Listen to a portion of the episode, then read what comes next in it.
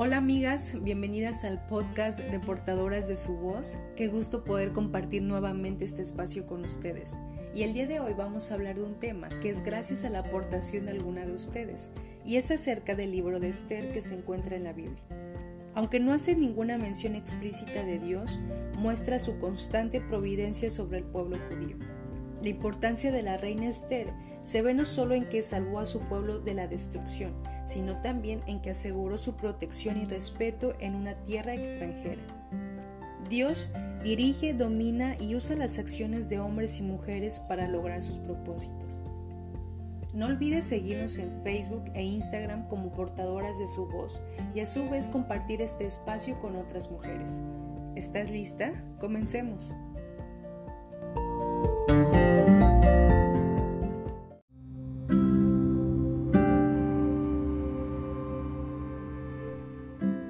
Hoy voy a contarte una historia que parece sacada de una película, pero no es así, es basada en hechos reales. Aconteció que en aquellos días un rey de nombre Azuero, que gobernaba sobre 127 provincias en un territorio que cubría desde la India hasta Etiopía, decidió organizar un gran banquete para sus gobernadores y príncipes.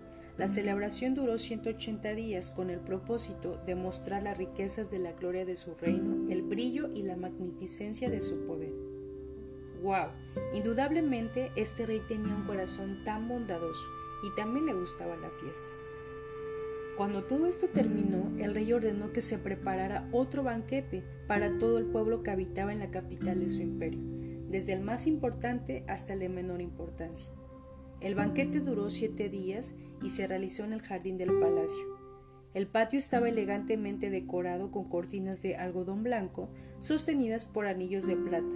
Había divanes de oro y plata sobre un piso de mosaicos de cuarzo, mármol y otras piedras costosas. Al séptimo día de la fiesta, estando el corazón del rey muy alegre, pidió a sus servidores que trajesen ante su presencia a su reina de nombre Basti. Era una mujer muy hermosa, pero cuando le comunicaron la orden del rey a la reina, se negó a obedecer el mandato, y esta respuesta fue tan desagradable para el rey. Entonces consultó con sus sabios consejeros, quienes conocían las leyes y las costumbres persas. ¿Qué debe hacerse con la reina Basti? preguntó el rey. ¿Qué sanción impone la ley para una reina que se niega a obedecer las órdenes del rey que le envía debidamente? E inmediatamente uno de sus servidores respondió, si parece bien a su majestad, emite un decreto real en el cual se inscribirá de carácter irrevocable que la reina Basti nunca vuelva a presentarse ante su majestad y que el título de reina se le otorgue a otra mujer que en todo momento muestre disposición para honrar a su rey. Analicemos esta situación. Sé que parece injusta la decisión del rey, pero la desobediencia de la reina Basti como la desobediencia en general trae consigo consecuencias. La actitud de la reina Basti representa una deshonra a la autoridad y demostraba una falta de entendimiento a su llamado como reina. Este hecho iba a ser ejemplo para todas las demás mujeres del imperio, provocando desorden en los hogares y familias, e indudablemente esto no podía suceder. Pasadas estas cosas, sus consejeros sugirieron lo siguiente. Busquemos en todo el imperio mujeres hermosas y honorables en todos los aspectos, para que una de ellas sea proclamada la nueva reina. Una vez reunidas las doncellas, todas eran preparadas y recibían tratamientos de belleza por doce meses según marcaba la costumbre. Cuando llegaba el tiempo, a cada doncella se le permitía elegir la ropa y las joyas que desearían llevarse, ¡Wow! Imagínate qué rico ser consentida a ese nivel por servidores del rey, días de spa ilimitados y todo lo que nos encanta como mujeres. Había entre ellas una doncella que destacaba de las demás, era muy hermosa, y su nombre era Hadass, que significa árbol de mirto. Y este árbol es conocido por su fragancia deliciosa y a su vez produce un aceite para defenderse de sus depredadores, aunque también era conocida como Esther que significa estrella. La vida de Esther no era perfecta, pues había quedado huérfana desde pequeña, pero esto no fue impedimento para que Dios la favoreciera. Una vez que llegó su turno de presentarse delante del rey, Esther procuró no llevar nada extravagante, sino presentarse tal y como era. Entonces, todos los que la conocieron sintieron una gran admiración por ella. Cuando llegó a la presencia del rey en el palacio, él amó a Esther más que a todas las doncellas. Estuvo tan encantado con ella que inmediatamente ordenó que le fuera puesta la corona real y Esther fue proclamada reina en lugar de Basti. Querida amiga, tú no estás escuchando esto por casualidad. ¿Sabes cuál es el motivo de esta historia y por qué te la he contado? De alguna u otra manera, todas nos hemos visto reflejadas en la vida de las mujeres de este pasaje. Quizás durante mucho tiempo tuvimos la actitud de la reina Basti, pues no entendíamos cuál era nuestro llamado, fuimos indiferentes y profesamos conocer a nuestro rey, pero con nuestros hechos lo negamos siendo desobedientes. Sé que te preguntarás a cuál rey le he fallado y he desobedecido. Bueno, el rey Azuero tipifica a nuestro rey y Señor Jesucristo, quien ha estado interesado por nosotras, incluso antes de haber nacido nos conoció, nos escogió y hallamos gracia delante de sus ojos. Decidió morir por amor en la cruz del Calvario para salvación de nosotras y de todo el mundo. Sí, a Él hemos fallado incontable número de veces, Esther tampoco fue una mujer perfecta, pues tuvo un pasado muy difícil. La pérdida de sus padres significó un número de retos y pruebas en su vida.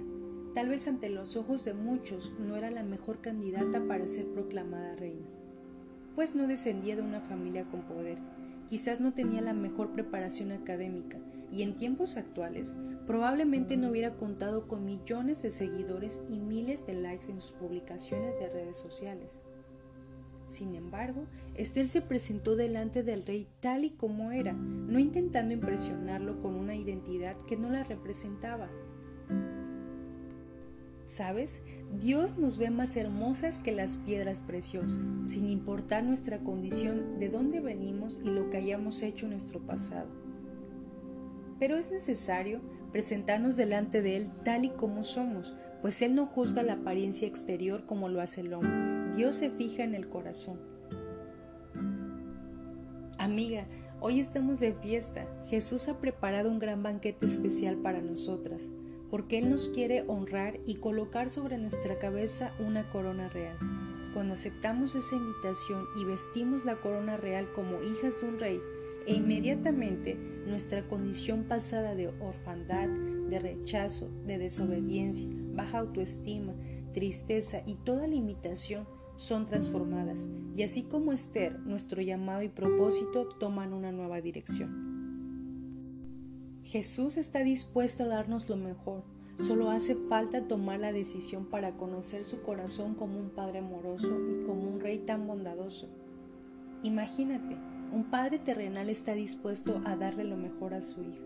¿Cuánto más el Señor con nosotras? Él no hace excepción de personas.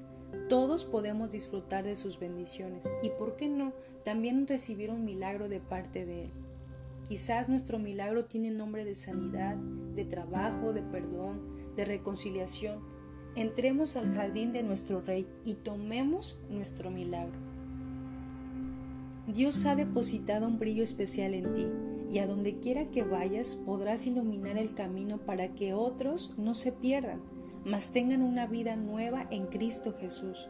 Tú tienes un llamado de parte de Dios para este tiempo y serás conocida como una mujer que tiene una fragancia de amor y misericordia, porque eres una portadora de la presencia de Dios, una portadora de su voz. Así que no menosprecies ese llamado, establecete en el lugar donde Dios te puso, mantente fiel, entrégale tu amor, pon tu vida en sus manos, confía plenamente en Él y Él actuará a tu favor y concederá los deseos de tu corazón.